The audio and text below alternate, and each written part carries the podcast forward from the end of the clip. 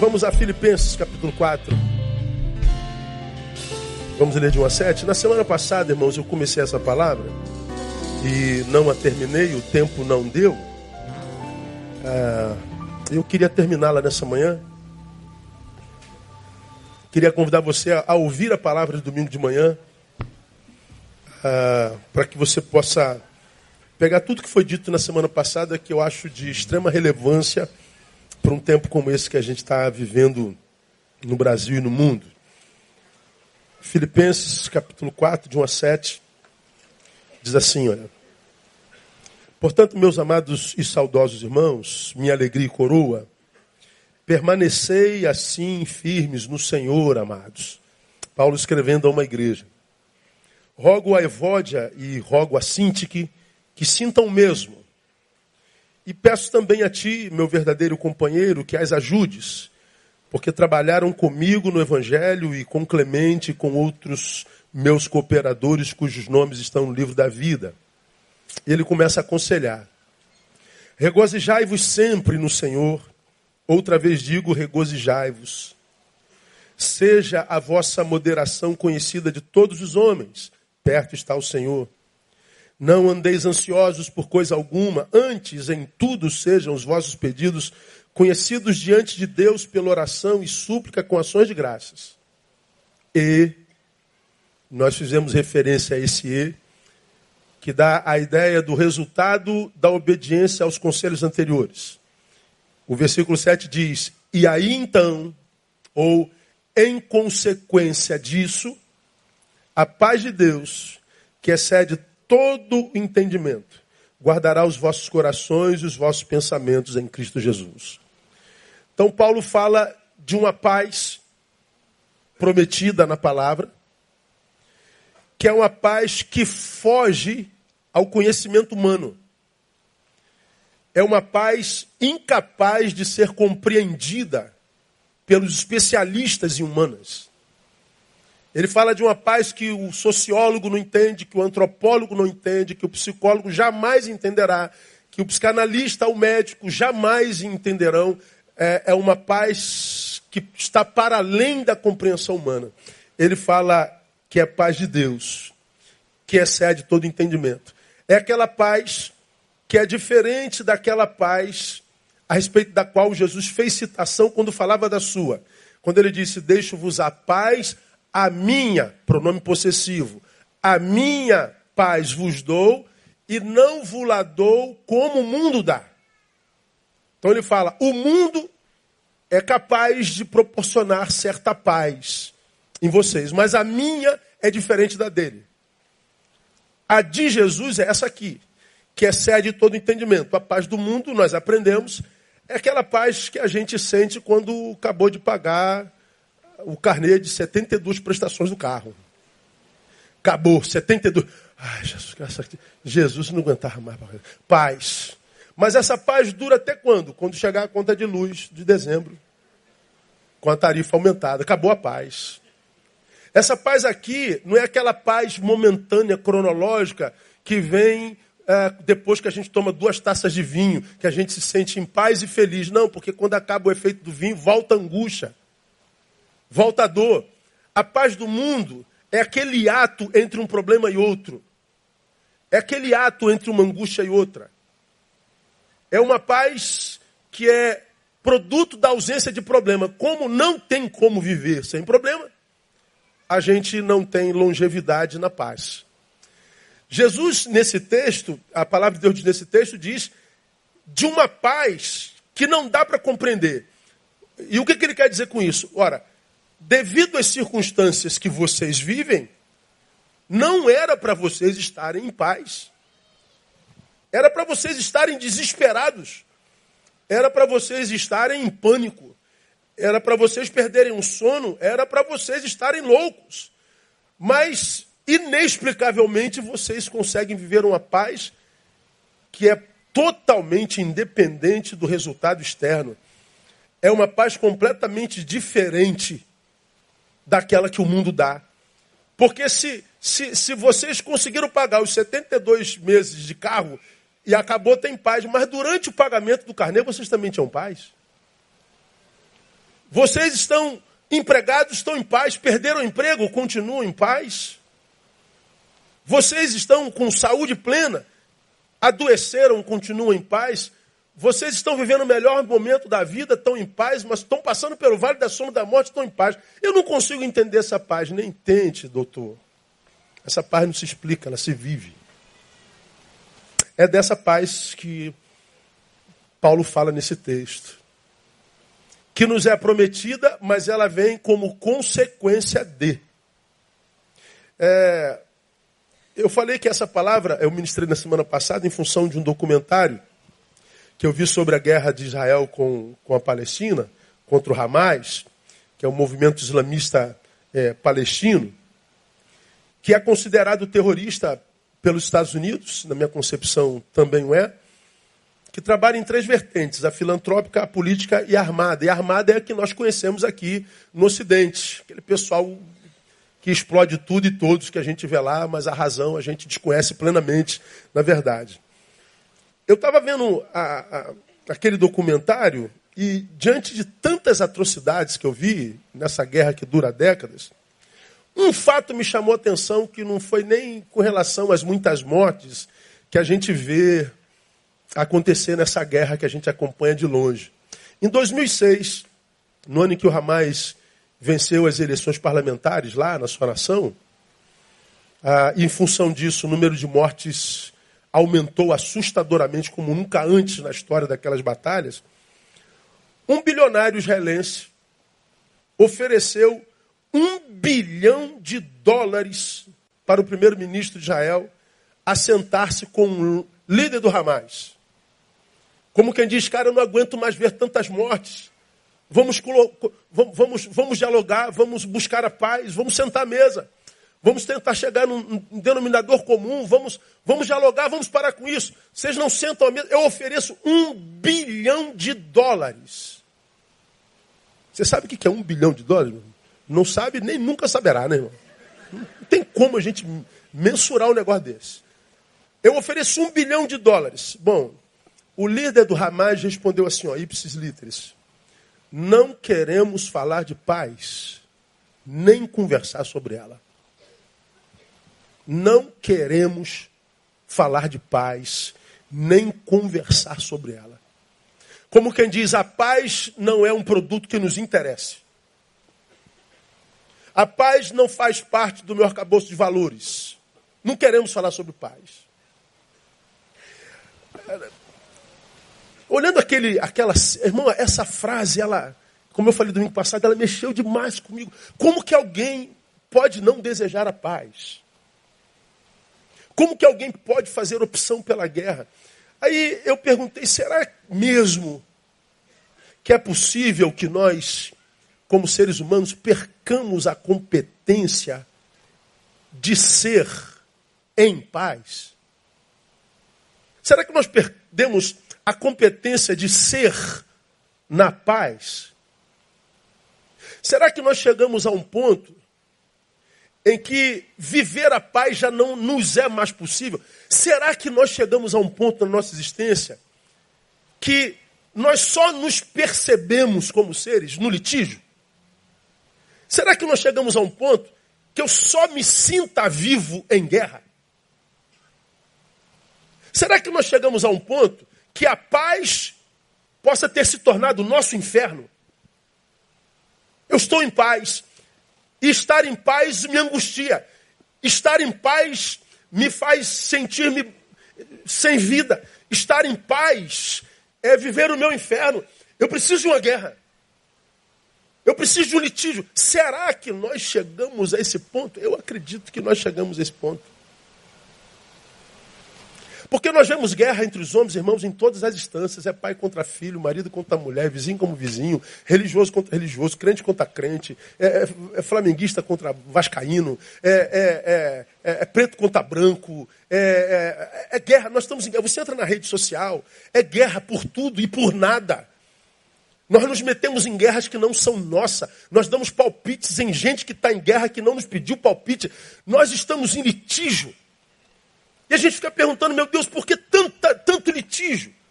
Por que tantos antagonismos? Por que tanta guerra? É, talvez Porque se eu não tiver em guerra contigo, a minha vida perca sentido.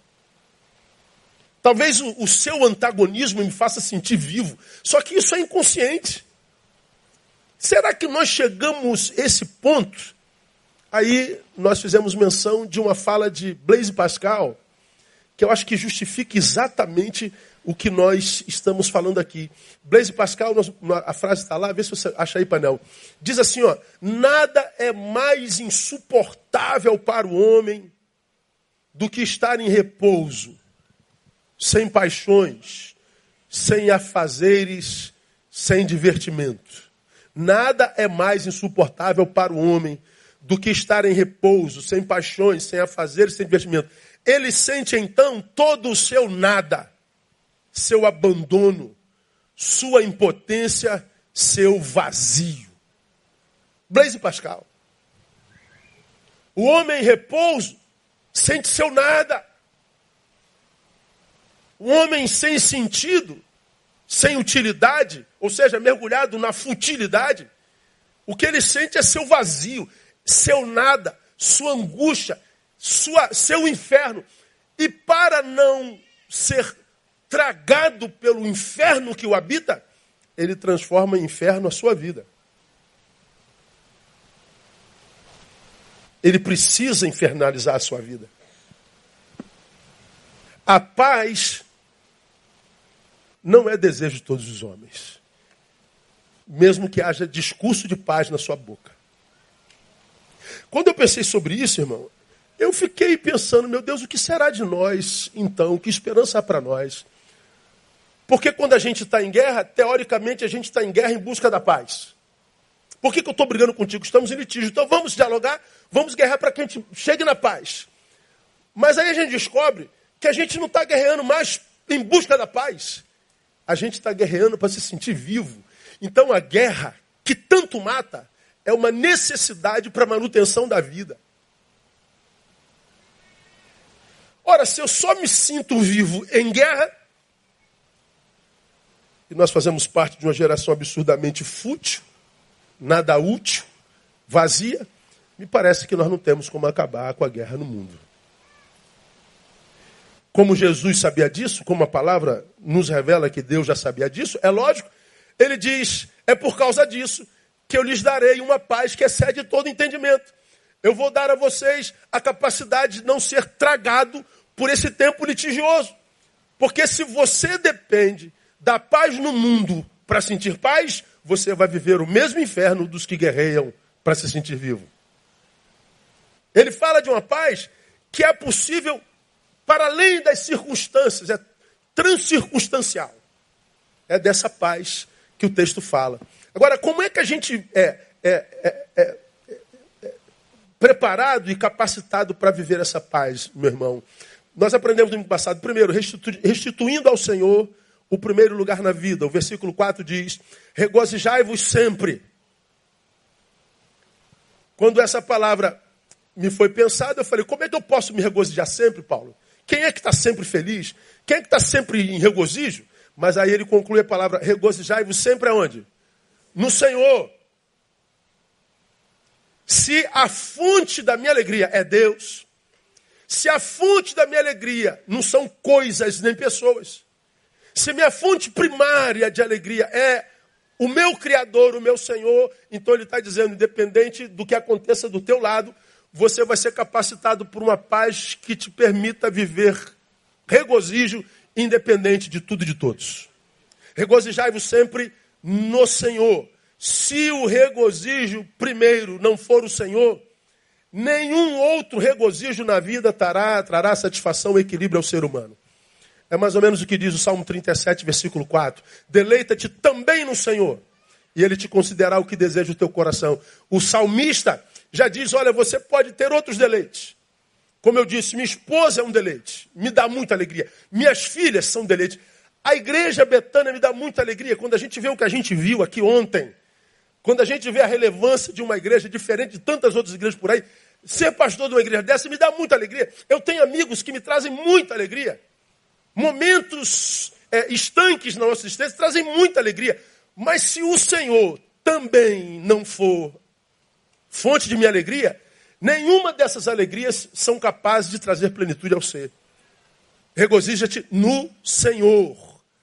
Tem a ver com a experiência dos apóstolos, naquele discurso, como eu falei domingo passado, quase antropofágico de Jesus, quando ele diz, lá no versículo 66 do capítulo 6 de João, quando é, é, nesse capítulo ele diz: ó, quem não comer a minha carne, quem não beber do meu sangue não tem parte comigo.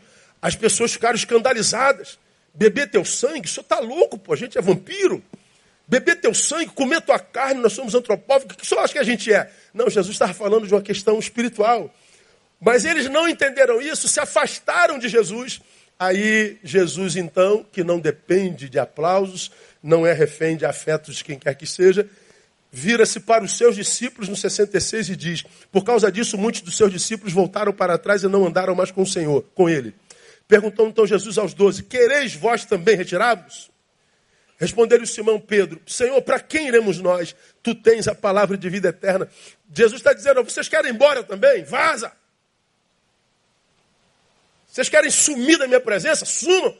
Pedro então diz: Senhor, para quem iremos nós? A nossa fonte é o Senhor. É no Senhor que nos alimentamos. É no Senhor que nós nos alegramos. O Senhor é a razão da nossa vida. Para onde nós vamos? Onde há vida longe da vida que o Senhor proporciona? É disso que o Senhor está falando. Quando ele diz, você quer experimentar essa paz que excede todo entendimento? Não é só frequência à igreja, irmão. Não é só a campanha, não é só movimento. É viver uma vida pessoal de relação com Deus é restaurar o altar do nosso quarto. Porque ele diz que o que ele tem para a igreja, ele dá aqui, mas o que ele tem para o membro da igreja, que é seu corpo, ele dá em secreto no quarto. Tu, quando orares, entra no teu quarto e é em secreto. Ora, teu pai que é em secreto te abençoará. Então, se você quer, nesse mundo de loucos, onde a guerra é uma necessidade para que o sujeito se sinta vivo, se você quer manter equilíbrio no meio disso, tem que dar ao Senhor de novo primazia na tua vida no nome de Jesus. Segundo, como é que eu experimento essa paz, pastor? Restaurando a nossa intimidade com alegria. Regozijai-vos sempre. Outra vez digo, regozijai-vos. Como eu falei domingo passado, o interessante desse texto é que não é uma sugestão. Olha, se vocês conseguirem se alegrar, se alegrem. Se não der, tudo bem. Né? Se der para dar uma regozijada, show. Mas se não der, está tudo certo chorem, fique à vontade, se angustiem. Não, não. Isso aqui é um imperativo. É uma ordem. Regozijai-vos sempre.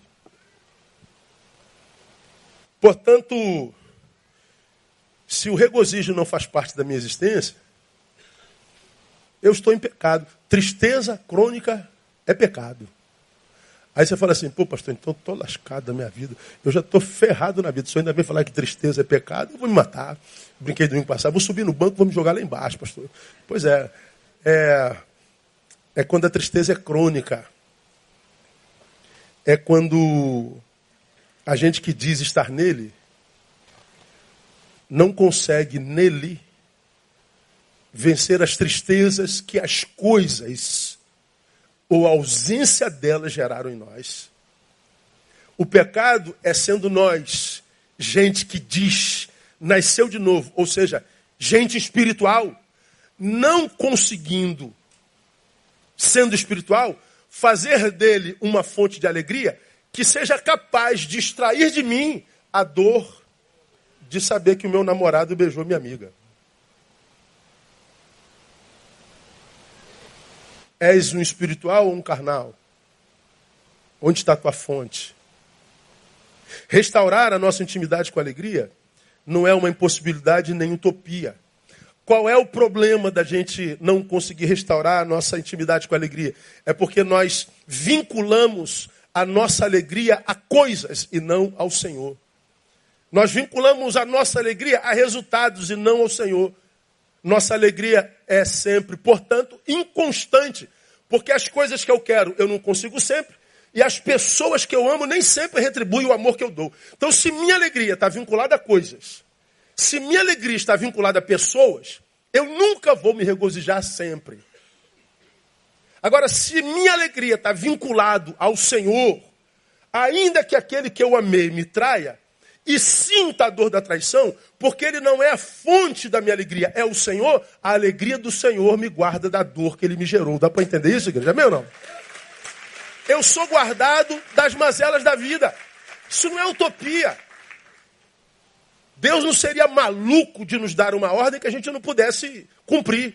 Então, quando ele diz regozijai-vos sempre, ele diz: dá para se regozijar sempre? Porque a tua fonte não está vinculada a coisas, você não é um materialista. Você transcendeu a isso.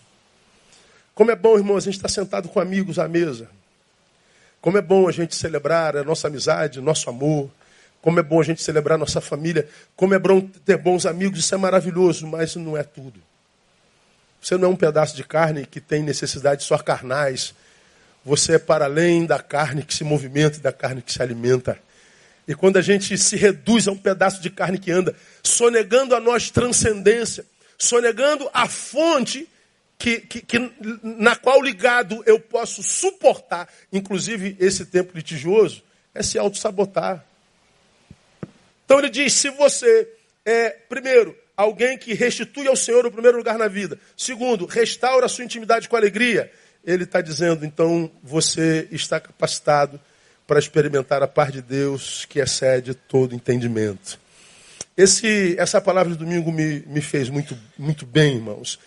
E quando a gente falou de alegria na semana passada, ah, nós citamos Romanos 14, 17, onde Paulo diz assim: Porque o reino de Deus não consiste no comer e no beber. Não tem a ver com coisas materiais. Consiste no que, Paulo? Na justiça, na paz, leia comigo, ouvir e na alegria do Espírito Santo. Reino de Deus não é material.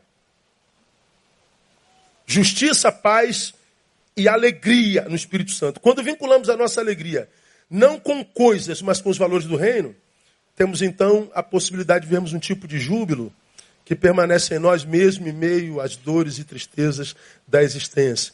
Tem a ver, e aqui eu termino meu, meu, meu Jesus faltou a palavra. Minha recapitulação. Recapitulação. É isso mesmo? Recapitulação. Essa está certa a palavra? Recapitulação. Pois é. É dezembro, estou mortão, né, irmão? Ah, 2 Coríntios 8, 1 e 2 diz assim: esse texto me abençoou demais. Também, irmãos, olha que coisa linda, irmãos. A Bíblia é linda demais. Vos fazemos conhecer a graça de Deus que foi dada às igrejas da Macedônia. Olha só. Como em muita prova de tribulação, olha, em muita prova de tribulação, olha lá, a abundância do seu gozo e sua profunda pobreza abundaram em quê? Riquezas da sua generosidade. Cara, esse texto é. Como em muita prova de tribulação, a vida está ruim, Senhor, hoje. O bagulho está doido para nós. Está tá, tá angústia pura. Deus, está muito difícil aqui. Mas diz que mesmo no meio dessa tribulação, dessa dificuldade, em abundância do seu gozo, muita prova de tribulação, a abundância do seu gozo. Ou seja, no meio de muita tribulação, o gozo abundava. Como que eu posso, cheio de problema, abundar em gozo? É transcendência. Me explica, pastor. Não se explica. Se vive. Não peça para o teu psicólogo te explicar. Não peça para o teu psiquiatra explicar. Ele não vai acreditar em você. Ele vai dizer que você teve lavagem cerebral. Você está louco, você está drogado, irmão. Te deram alguma droga na sua igreja e você está vivendo essa liga. Você está fora da realidade. Porque era para você estar tá tentando se matar. Não, doutor, eu quero viver 200 anos. Eu quero matar a tribulação. Porque eu não vou permitir que a tribulação me mate, porque eu estou ligado a uma fonte que não me faz desistir da vida, mesmo no meio dela. Essa fonte é a alegria do Senhor, que é a marca do reino de Deus, o reino de Deus em mim, abundância no meio da tribulação, e mais, no meio da profunda pobreza, é, profunda go, abundância de gozo no meio da tribulação e profunda pobreza. Isso aqui é o que eu chamo de sobrenatural. Sobrenatural para mim, irmão, não tem a ver com experiências catárticas, arrepios, gritos primais. Sobrenatural não tem a ver com o que acontece no culto, num domingo, numa quarta-feira, num, momento coletivo. É sobrenatural para mim, irmão, é, é, é, é, no meio dessa realidade angustiante que tem assolado a todos, transcender a ela e remar contra a maré. É você ver o mundo desabando aos teus pés, mas você está dizendo: Eu sei em quem eu tenho crido, e não vivo do que vejo, eu vivo do que creio. É passar pela experiência de Jó e dizer sim, meus dez filhos se foram, meus bens todos se foram, minha casa se foi, minha saúde se foi, minha esposa está indo, diz que eu tenho que me matar, eu amaldiçoar a Deus e morrer. Mas ele diz: o Senhor o deu, o Senhor o tomou, bendito seja o nome do Senhor. Paulo está dizendo, Jó está dizendo, me tiraram tudo, mas não me tiraram a alegria de viver, irmão. Porque a fonte da minha alegria não são as coisas que eu tenho. Por causa disso, Deus restituiu, a Jó quatro vezes mais, por causa dessa bendita de alegria. Agora, vamos continuar. Como é que a gente pode restaurar essa alegria se não a temos? Como gozar da paz, a gente já sabe. Em primeiro lugar, o Senhor, de novo. Restaurar a nossa intimidade com alegria, ou seja, fazer dele a fonte da nossa alegria. E se eu não tenho tido essa alegria, pelo contrário, o tempo presente tem me matado, o tempo presente me tem feito número nas estatísticas de ansiedade, de transtornos, de doenças e suicídios. Como é que eu posso restaurar essa alegria, pastor? Alguns conselhos. Primeiro, passe a tentar mais para o que você tem do que por aquilo, para aquilo que você perdeu na vida. Volte a atentar mais para o que você tem do que para aquilo que você perdeu na vida. Irmãos, ah, há uma coisa comum entre aqueles para quem a vida perdeu sentido. Todas as pessoas com as quais eu me encontro, e não são poucas, há 30 anos lidando com gente, todas as pessoas que dizem minha vida perdeu sentido, a vida não vale a pena, a vida é um castigo do Altíssimo. Deus não se importa, jogou a gente nessa porcaria, nessa porcaria e diz: se vira. É a ideia dos, te, dos, dos teístas, dos deístas. Vida, a vida é um castigo, a vida é, é um karma, a vida é, perdeu sentido. Essas pessoas que estão ficando pelo caminho dizendo que a vida perdeu sentido, elas têm uma coisa em comum. Que coisa é essa, pastor? Seus olhos estão sempre sobre o que falta, nunca sobre o que ainda tem.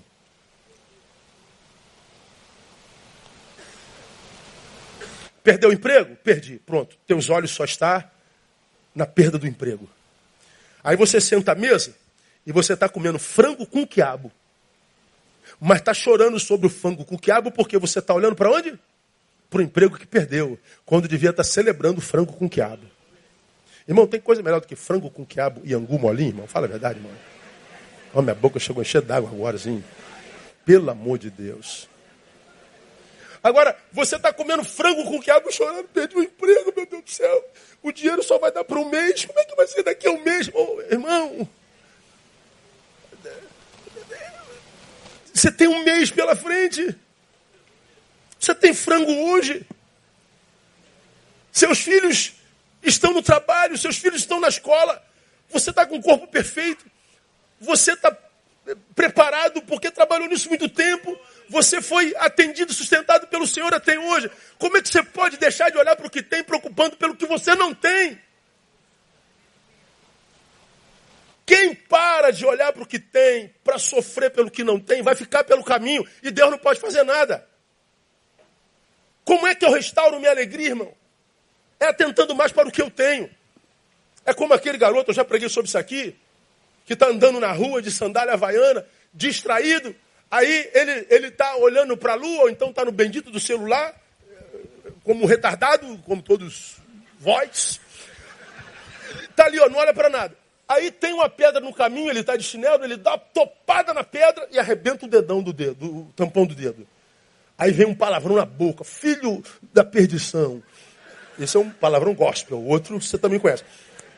Ele arrebenta a tampa do dedão e diz: Vida miserável. Droga, quem botou essa perna aqui? Miséria de pedra, vida maldita. Aí, ali na frente dele, tem um garoto sentado numa cadeira de roda, cujas pernas não mexem.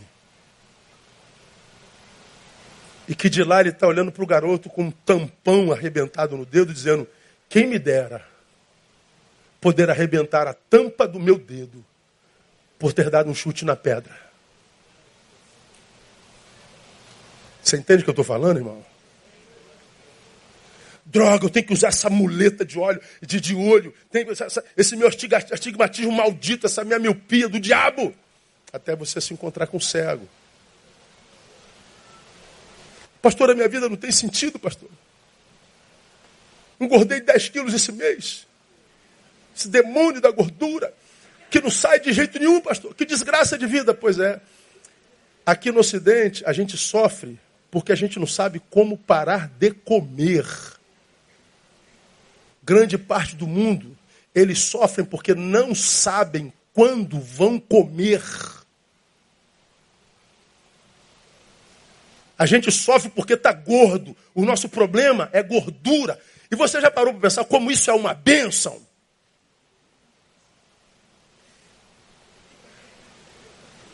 Fala assim do irmão que está ao seu lado. Toma vergonha na cara, irmão. Fala para ele aí. Pode falar, pode falar. Toma vergonha na cara, irmão. Você que está reclamando que é gordo. Eu ia falar, catuca o gordinho que está do teu lado, mas vou falar que é preconceito, gordofobia. O problema são os demônios que nos cercam. Eu estava entrando aqui, ó, eu estava entrando aqui agorinha. Pastor Giovanni falou assim, está engordando, hein, pastor? Ah, tá amarrado, Satanás. Porque a, a minha esposa emagreceu, mas tu engordou, hein? Vai, vai, né? vai com Deus. Né? O cara tem que te lembrar que você está gordo. Você entendeu um negócio desse, cara? Agora, é, a gente está gordo porque tem comida, irmão. Porque depois do frango com quiabo tem pudim. Depois do pudim tem cafezinho. Depois do cafezinho, daqui a meia hora, tá com fome de novo. Aí come pão com queijo. Eu estou gordo, pastor. Senhor, a vida não vale a pena. Eu. Meu Deus, tem misericórdia. Eu, como eu já falei, se eu fosse Deus, eu seria o diabo. Porque o, o gordo que reclamasse, eu, eu, eu levava para o céu, irmão. O seu problema pode ser o sonho de alguém. Quem são os que estão ficando pelo caminho? Os que só olham para o que não tem e não para o que tem. Se a gente começa a olhar para o que tem, irmão, a gente tem saúde. Irmão, a gente está ouvindo essa palavra com os nossos próprios ouvidos. Vocês veem aqui caminhando com as suas próprias pernas. Você adorou o Senhor com liberdade. Você sai daqui, teu almoço já está pronto. Se não tiver, você, é, é, primeira semana do mês, vai almoçar fora. Olha que luxo, irmão. A gente é mais do que abençoado. Então, quando é que a gente sucumbe? Quando a gente olha mais para o que não tem do que pelo que tem. Eu estou convencido que a felicidade só é impossível para quem adoeceu no olhar. Nosso problema é a forma como a gente enxerga. Ah, Lucas 11:34, eu não mandei para aí não, painel diz assim, ó, a candeia do corpo são os olhos. Quando, pois, os teus olhos forem bons, todo o teu corpo será luminoso. Mas quando forem maus, o teu corpo será tenebroso. O que o texto está dizendo? Que a minha vida será a proporção da forma como eu enxergo será a proporção do meu olhar. Como você olha a vida? Ah, eu olho para o que não tem, então teu corpo será tenebroso. Agora, quando você olha a vida com gratidão, irmão, ah, tudo toma sentido na nossa vida. O nosso problema é a doença do olhar. Bota um videozinho aí, painel, que eu mandei para você, para ilustrar. Provavelmente, se eu vi esse vídeo, é lógico que você já viu, mas é possível que alguém é, não vive em rede como eu e não tenha visto. E eu quero compartilhar que tem a ver um pouquinho com o que eu tenho dito aos irmãos: ah, eu estou convencido que a felicidade só é impossível para quem adoeceu no olhar. Se o teu olho não adoecer, a felicidade é uma possibilidade em você, sem utopia e sem, sem farsa.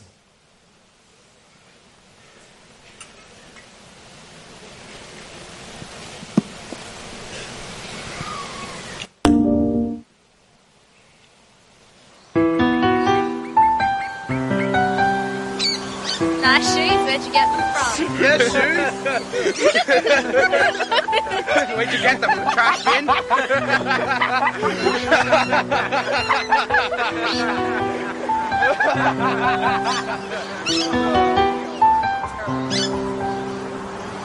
bin?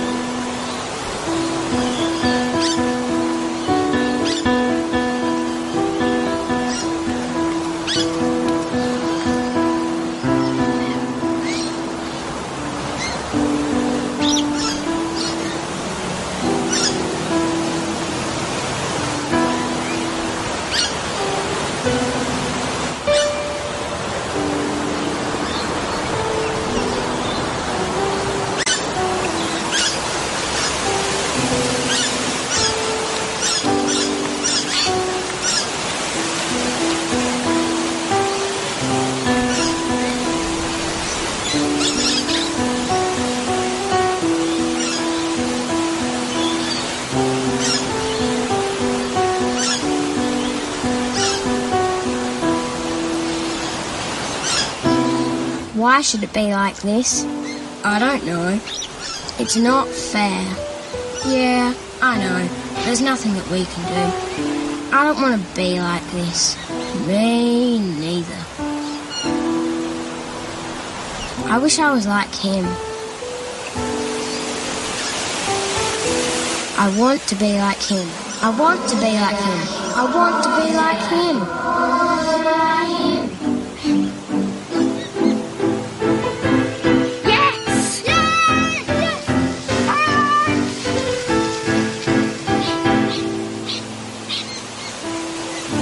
Sorry to take so long, dear. Are you ready to go now?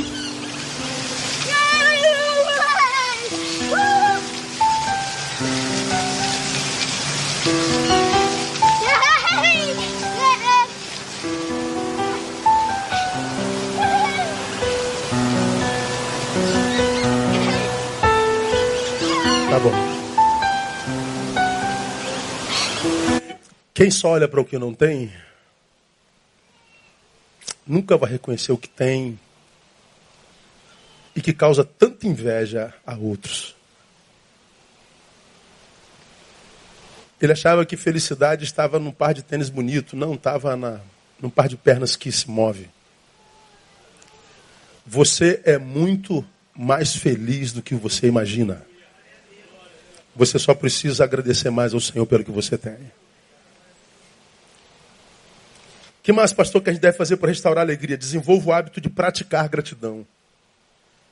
O texto diz, Colossenses 3,5: E a paz de, Cristo, para a qual também foste chamados em corpo. Aquela paz, nós fomos chamados para ela. Domine em vossos corações e, diga, sede agradecidos. Gratidão, gratidão, gratidão, gratidão. Já contei aqui umas 386 vezes com toda a, a, o meu hiperbolismo. Ah, como chega a gente nova nossa igreja sempre, um fato que nunca mais esqueci foi a experiência do, do irmão meu no trem. Você que é antigo não aguenta mais ouvir, então fecha o ouvido. Meu irmão está esperando o trem na Central do Brasil 18 horas. Como é o trem na Central do Brasil às 18 horas, irmão? Vida de gado, não é verdade? Você sabe que quando o trem chega vindo para Santa Cruz, nego não espera nem o trem parar, nego entra pela janela. O que quer vir sentado? Pô, meu irmão entrou pela janela, aquele, aquele vucu-vucu todo, mortão da Justiça Federal, dobrou o, o, o, o plantão dele, mortaço doido para chegar em casa, tum, sentou. Falei, poxa, graças a Deus, sentei. Ele senta, e aquela, aquela, aquela, aquele gado entrando, aquele povarel entrando, mas sentei, opa, vou dormir até, até em Relengo. Bom, aí entra no ponto final uma senhora com a criança no colo. Você sabe que criança no colo de mãe dá sono nas pessoas, você sabe disso, né? É um, é um remédio fatídico. Então a mulher com a criança no colo vai entrando no trem, todo mundo vai dormindo. Pô, o Nélio ele estava longe da porta, ele falou assim: puxa vida, cara, uma criança, uma mulher com a criança no colo. Não, mas ela vai parar lá perto, não vai chegar aqui não. A mulher foi entrando, entrando, entrando, todo mundo foi dormindo. André vai entrando, entrando, entrando. Onde que a mulher parou? Na frente do meu irmão. Né? Ele falou: não, não é possível, Senhor. Não, eu estou morto, eu estou dobrado, 48 horas de plantão, não é possível. E a mulher parou aqui, ó. Pô, ele não resistiu. Falei: poxa, minha senhora, sente aqui e tal. Aí ela sentou. A amiga que estava com ela falou assim: Fulano, agradece o moço. Ela falou assim: ele não fez mais do que a sua obrigação. Ai, irmão. Aí entra o demôniozinho no dedão, vai subindo em você. Ele não fez mais do que a sua obrigação. Cara, meu irmão, Pedro, né? Ficou irado. Aí, estratégia. Ele botou a mão no bolso. Minha carteira, minha carteira, minha carteira. Cadê minha carteira? E falando alto, carteira, o trem cheio, minha carteira tal. Senhora, deixa eu ver se minha carteira está aí. Quando ela levantou para ele procurar a carteira, ele sentou e disse: vai em pé para deixar de ser ingrata. O trem aplaudiu, irmão. Vai em pé para deixar de ser ingrata. Ela foi em pé até santo, ninguém deu mais a vaga para a mulher. Ofereceram segurar a criança, mas ela foi em pé. Por que, que ela foi em pé? Me diga vocês. Porque deixou de dizer uma palavrinha mágica. Diga qual é. Obrigado, irmão. Essa palavra abre porta, inclusive a do céu. Quando a gente vive com mais gratidão, quando a gente aprende a agradecer a Deus pelas mínimas coisas, você vai ver que a vida entra em num conluio conosco a vida ela, ela, ela, ela, ela se torna uma amiga e não uma inimiga, porque a gente está passando por ela em gratidão. E se você parar para pensar, irmão, você tem muito mais para agradecer do que para murmurar e reclamar. Então que essa palavra chamada obrigado possa, possa invadir, pervadir a tua alma e viver com mais gratidão. Ah, ah, ah, às vezes Deus trata a gente com, com, com com, um carinho a mais, né? Às vezes, eu vou para o centro, está chovendo, não posso de moto. Eu, eu, eu sou de moto porque eu não, o trânsito é o lugar do meu pecado, você sabe disso. Mas às vezes a gente vai para um lugar que não tem estacionamento, a gente fala, mas a gente vai com estacionamento. Não, não tem problema. Quando eu chegar, Deus vai arrumar uma vaga para mim, algum carro sai na hora, você pode ter certeza. Irmão, toda vez que eu vou em qualquer lugar do mundo, e é o lugar mais difícil para estacionar, tem sempre um carro que sai na minha frente, eu entro. Eu entro.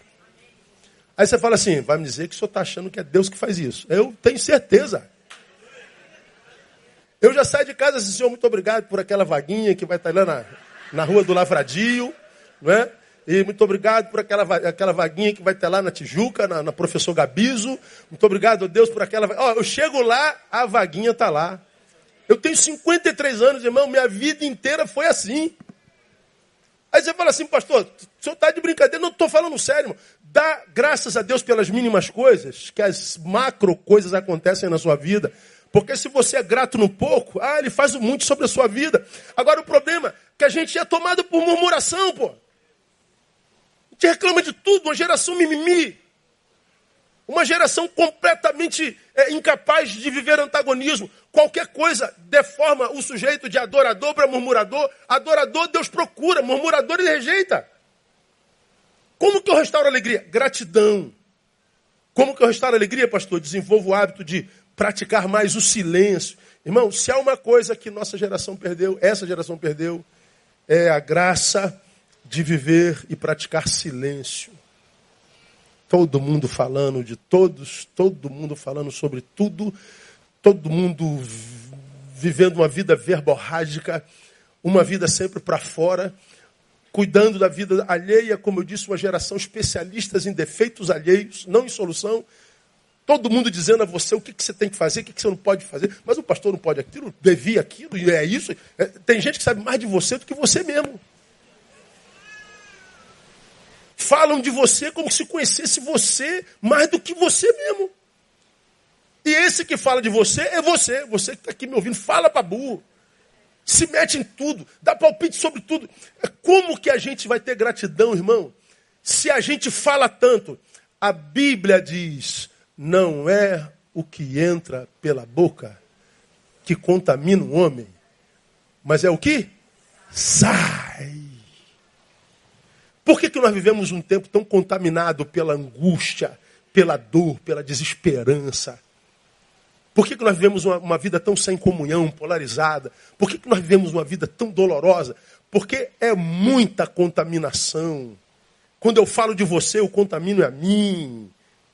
Nós precisamos voltar a praticar o silêncio, a solitude, a contemplação. É preciso que nós voltemos para nós um pouquinho, para que nós nos descontaminemos. Não é o que você diz de mim que me adoece. É minha reação ao que você disse de mim que me adoece. Não é o que você disse a mim, o que me contamina, é o que eu respondo a você. Agora, se eu ignoro a tua ofensa, porque o que você está dizendo não é verdade, então não tem por que me doer.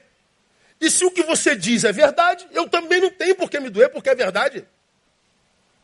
Mas por que eu tenho que reagir com amargura? Com dureza de palavras? Por que eu tenho que matar você nos meus afetos? Ora, quando eu faço isso, eu me contamino. Como hoje todo mundo fala, silêncio é angústia, silêncio é quase uma impossibilidade. A gente não tem tempo, irmão, de contemplar o que está do nosso lado. Como você já aprendeu aqui, nós vivemos um tempo, inclusive os crentes, que amam milagre.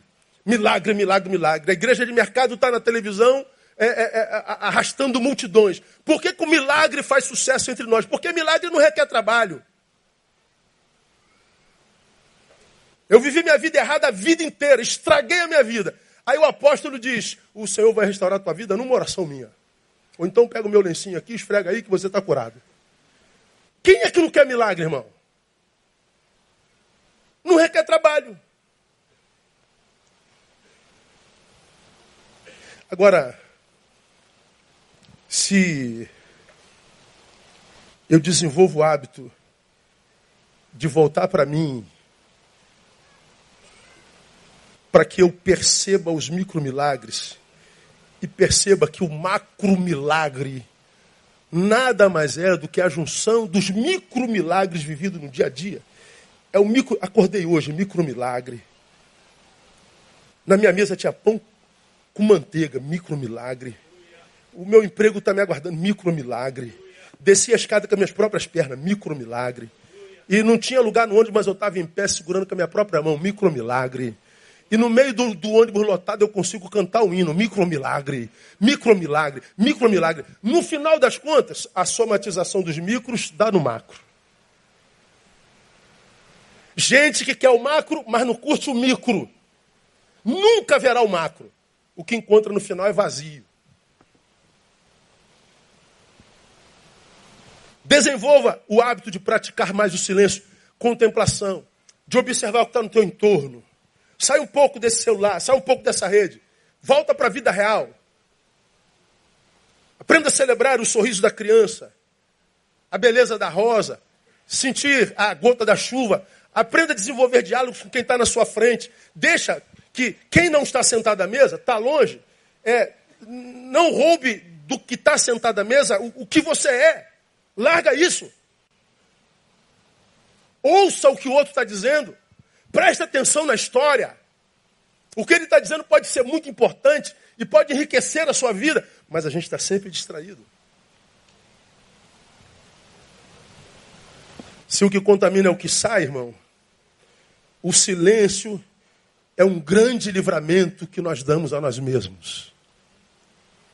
E tem um texto na Bíblia aqui, sobre o qual já ministrei, estou terminando, diz assim: Aquietai-vos e sabei que eu sou Deus. Deus está dizendo: vocês só me sabem na quietude. Porque no vulco-vulco, vocês não me sabem, só ouvem falar de mim. Uma coisa é eu ouvir falar de Deus, outra coisa é sabê-lo. Outra coisa é conhecê-lo, outra coisa é internalizá-lo e não se internaliza Deus, não se tem experiência com Deus em vucu-vucu. Não se tem experiência de Deus com verborragia. Experiência com Deus só na quietude. Quietude. Acho que nós precisamos de seres humanos nesse tempo presente que sejam especialistas em silêncio. Aquietai-vos. Termino minha palavra, irmãos. Ah, antes da paz, busque equilíbrio se a gente quer ter é, paz e alegria.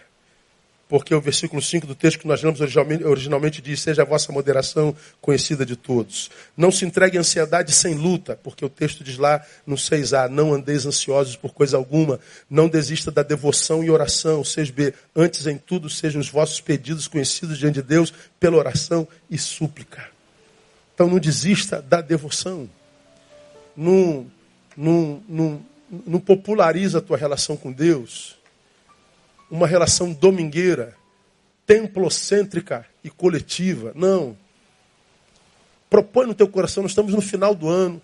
Nesse final de ano a gente faz um monte de votos.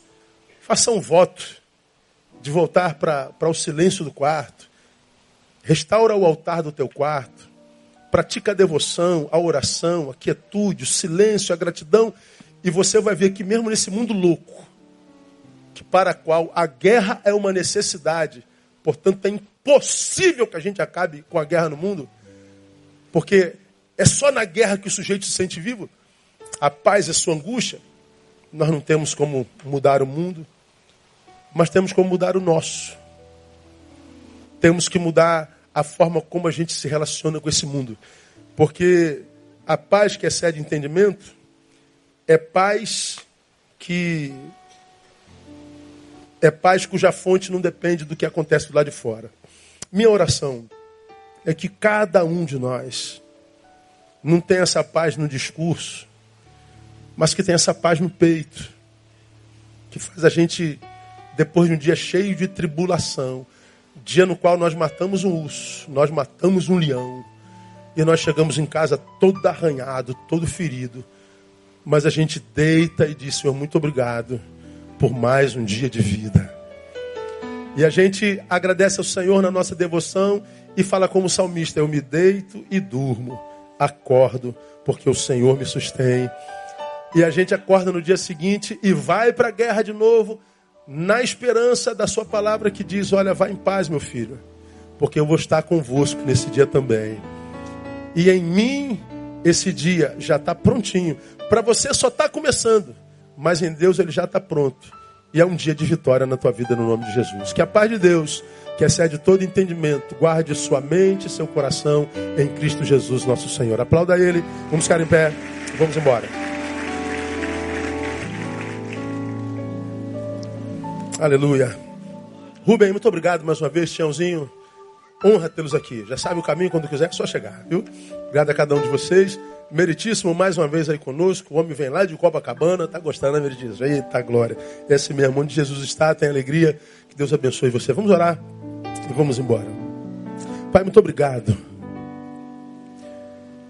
Queremos dizer como salmista, alegrei-me, ou alegremos-nos. Nos alegramos quando nos disseram, vamos à casa do Senhor. E é bom estar na sua casa. Aqui há abundância de alegria, porque tu és a nossa fonte. Muito obrigado porque na tua casa há escola de vida. A escola para o dia a dia, todo dia. Muito obrigado, Deus. Deus, se a guerra é uma necessidade para esse tempo, adestra nossas mãos para a peleja, como diz o salmista, e nos ajuda a amadurecer para viver essa paz que excede todo entendimento. Guarda a nossa mente e coração. Faz-nos úteis. Traga sentido para a nossa existência uma vez que a nossa vida só encontra sentido quando a gente ajuda a dar sentido à vida de alguém. Recebe toda a honra, todo o louvor e toda a glória no nome de Jesus nosso Senhor. Amém e aleluia. Aplauda ele, Deus abençoe você. Até logo mais às 18 horas. Dá um abraço no teu irmão antes de ir embora. Logo mais, todos presentes, não faltem, a gente vai celebrar o nosso aniversário. Então não fique em casa, venha para a igreja.